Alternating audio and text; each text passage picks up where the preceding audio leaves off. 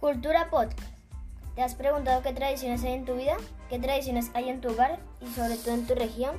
Pues bien, en este primer episodio de Cultura Podcast damos la bienvenida a todos los que queremos conocer un poco más de nuestra cultura, que es en esencia lo que nos define como personas y sobre todo como comunidad, que nos hace diferentes, únicos y auténticos.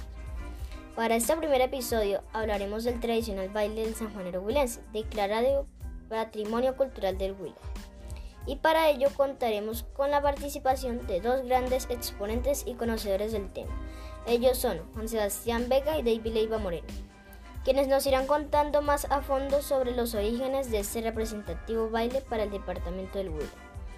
Cabe resaltar que el sanjuanero huilense fue compuesto a principios de 1936 por el maestro Anselmo Durán Plazas, el 12 de junio de 1936 Víspera de la fiesta patronal de Gigante, Huila, o sea en junio, la banda departamental presentó por primera vez en la plaza de Francisco Eustaquio y José María Álvarez esta obra entre el aplauso y la complacencia de todos.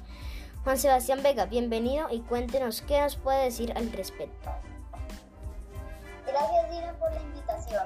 Hoy les voy a hablar de la folclorista Inés García de Durán. Nació en Neiva el 26 de junio de 1928 y falleció el 7 de julio del 2011. Fue la creadora de la coreografía del sanjuarero virense. Aprendió danza clásica y una de sus profesoras fue Magda Brunner, integrante del ballet Viene. Con solo nueve años de edad mostró su talento como bailarina. Su hermano Ramiro le enseñó a bailar pasos y vals en las veledas de las fiestas patronales de Neiva. En 1953 montó su primera academia de ballet en Neiva. En 1962 se vincula al Festival Folclórico. En esta época las fiestas de San Pedro eran muy sencillas. Cuando Jorge Villamil Cordobes fue director del festival, la invitó a las rondas sanpedrinas y allí aprendió del folclore huilense. Creó su primer grupo de danzas, con las coreografías que ejecutaban los bailarines de barrios y veredas. Su grupo de danzas funcionó desde 1962 hasta 1971. Por su labor como folclorista recibió varios reconocimientos como el Guaitán de Oro, el Tambor de Oro, la Orquídea de Plata, la Medalla al Mérito Folclórico del Club Rotario, Placa al Mérito Cultural, la Voragine, el premio a la huilensidad, entre otros.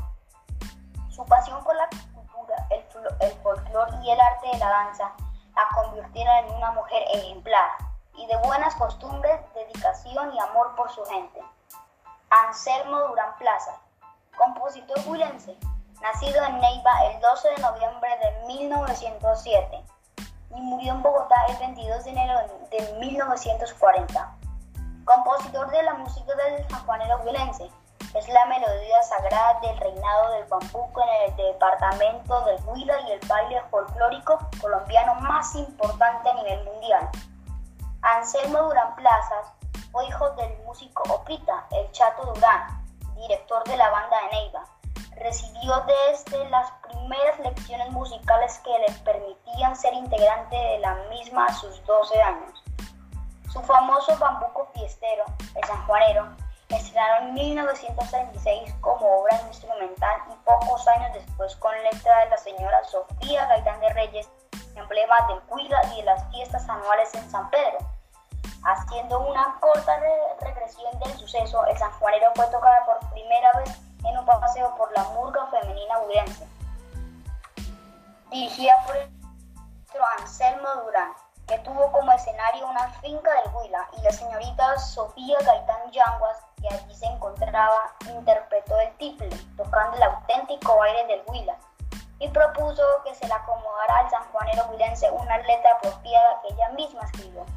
Fue así como el 12 de junio de 1936, víspera de la fiesta patronal de Gigante, la banda departamental presentó por primera vez esta obra entre el aplauso y la complacencia de todos.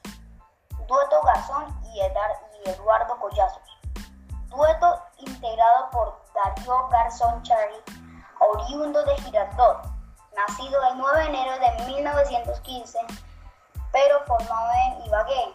El Batorio del Tolima y Eduardo Collazos Barón y Baguereño, nacido el 13 de octubre de 1916.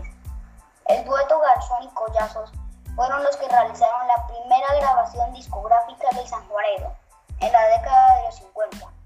En agosto del año 1938, la magistral pieza del sanjuanero tuvo su estreno oficial en el Salón Amarillo del Capitolio Nacional. En la realización del Reinado Nacional del Bambuco fue necesario crear una coreografía oficial que ha sido resultado de la mezcla folclórica del bambuco tradicional y las coreografías de figuras y movimientos que se observan en los barrios y corregimientos de Neiva, hasta, hasta tener un acuerdo firmado por el Instituto de Cultura y Turismo el 28 de mayo de 1982. Bien, Juan Sebastián, gracias por tu información. Ahora invitamos a David, quien nos hablará sobre los monumentos de la avenida Inés García de Dura.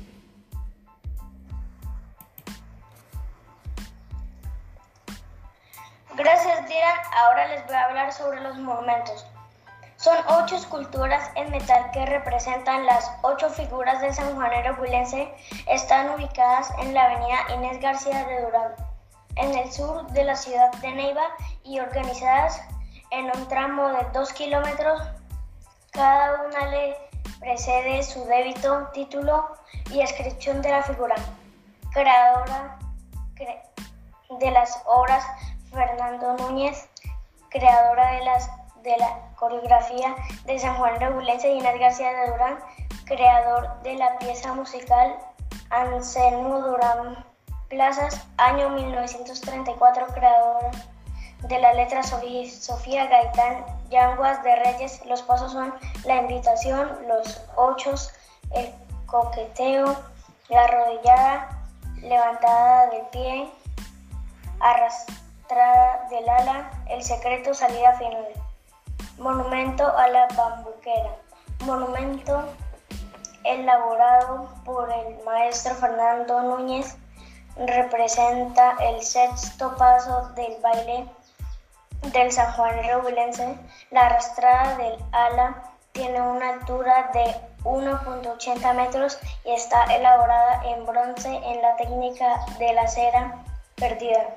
La ciudad de Neiva, denominada la capital bambuquera de América, cuenta con esta escultura insigne de su imagen cultural siendo desde el evento Festival Folclórico Reinado Nacional del Bambuco, muestra internacional de folclore, declarado Patrimonio Cultural de la Nación.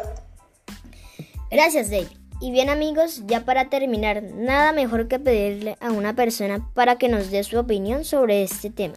Ella es la señora Olga Lucía. Bienvenida y ayúdenos con una breve conclusión. Claro que sí, Dila. Primero que todo, gracias por la invitación. En lo que a mí respecta, el baile del sanjuanero es pura picardía. Es un coqueteo y una exaltación hacia la mujer donde ella es el centro de atracción.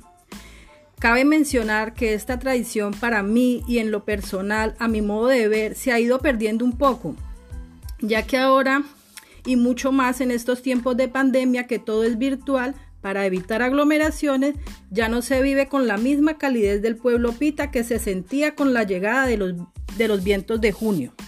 De antemano quiero felicitarlos por este espacio que están creando, ya que me parece muy importante que ustedes como niños conozcan sus raíces y folclor de nuestra tierra, ya que con esta danza era como se conquistaban idílicamente los campesinos colombianos en épocas antiguas.